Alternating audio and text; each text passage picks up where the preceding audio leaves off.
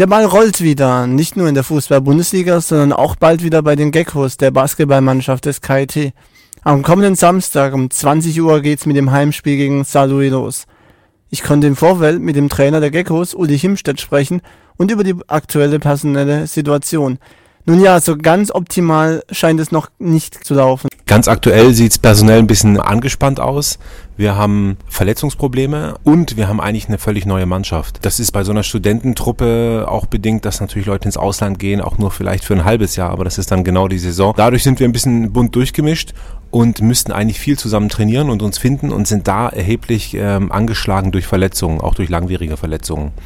Aber nichtsdestotrotz bin ich äh, froh, dass die Saison endlich losgeht und wir zeigen können, dass wir auch eine neue, gute Truppe haben. Wie warst du dann die letzten Eindrücke der Trainingseinheiten?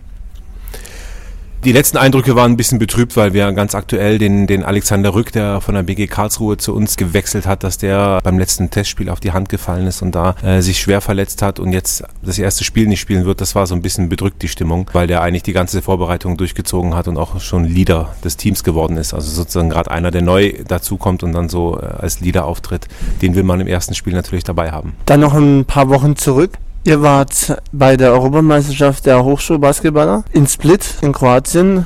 Wie war da das Abschneiden? Wir sind ähm, in der oberen Hälfte Europas gelandet. Wir sind Achter geworden von 16 Teams, haben sehr gute Vorrunde gespielt und ein tolles Halbfinale, was wir leider gegen den späteren Europameister, nämlich gegen Split, verloren haben ähm, und sind dann auch leider ersatzgeschwächt ähm, nicht mehr auf den grünen Zweig gekommen, aber sind sehr zufrieden mit dem Abschneiden und es hat viel Spaß gemacht. Wie sind dann die Erwartungen für diese Saison? Zu Beginn?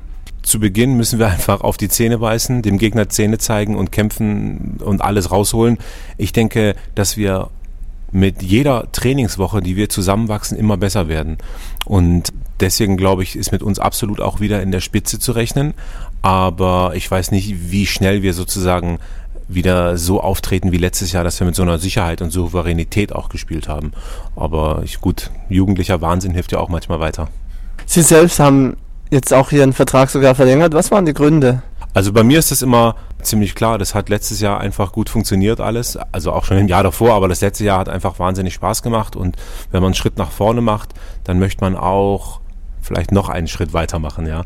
Und das waren so meine Beweggründe. Ich fühle mich einfach wohl im Umfeld und Wieso nicht?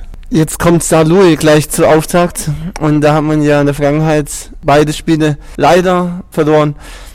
Wie geht man jetzt daran? Eigentlich konzentrieren wir uns absolut nur auf uns selbst, weil jetzt irgendwie in die Vergangenheit schwelgen und sagen, ja, wir haben so oft verloren gegen Saarlouis und die liegen uns nicht und so. Das stimmt auch alles, aber wir haben auch eine neue Mannschaft und ich meine, ich kann ja nicht den neuen Spielern jetzt schon äh, suggerieren, dass ihnen Saarlouis nicht liegt. Vielleicht gehen die ganz gut damit um und wir klatschen die weg. Denkt ihr, es lohnt sich dann also hierher zu kommen, gleich zum, zum Auftakt? Es lohnt sich sehr herzukommen gleich zum Auftakt, weil wir auch gerade hier jetzt attraktive Mannschaften haben als Gegner. Zum Beispiel Saarlouis gleich beim ersten Mal mit dem besten Amerikaner der Liga. Das ist also auf jeden Fall hochinteressant anzuschauen.